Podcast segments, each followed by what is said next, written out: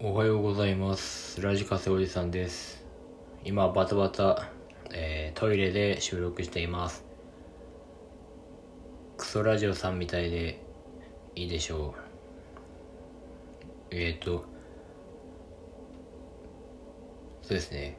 今日の話題は、考えてたんですけど、忘れてしまいました。僕はすぐ忘れるタイプで、えー考えていたのも5分ぐらい前に今日はこれを喋ろうかなと思っていたんですが何を喋ろうと思ったかをもうすでに忘れてしまいました。えー、そうですね。マジでどうしましょうかね。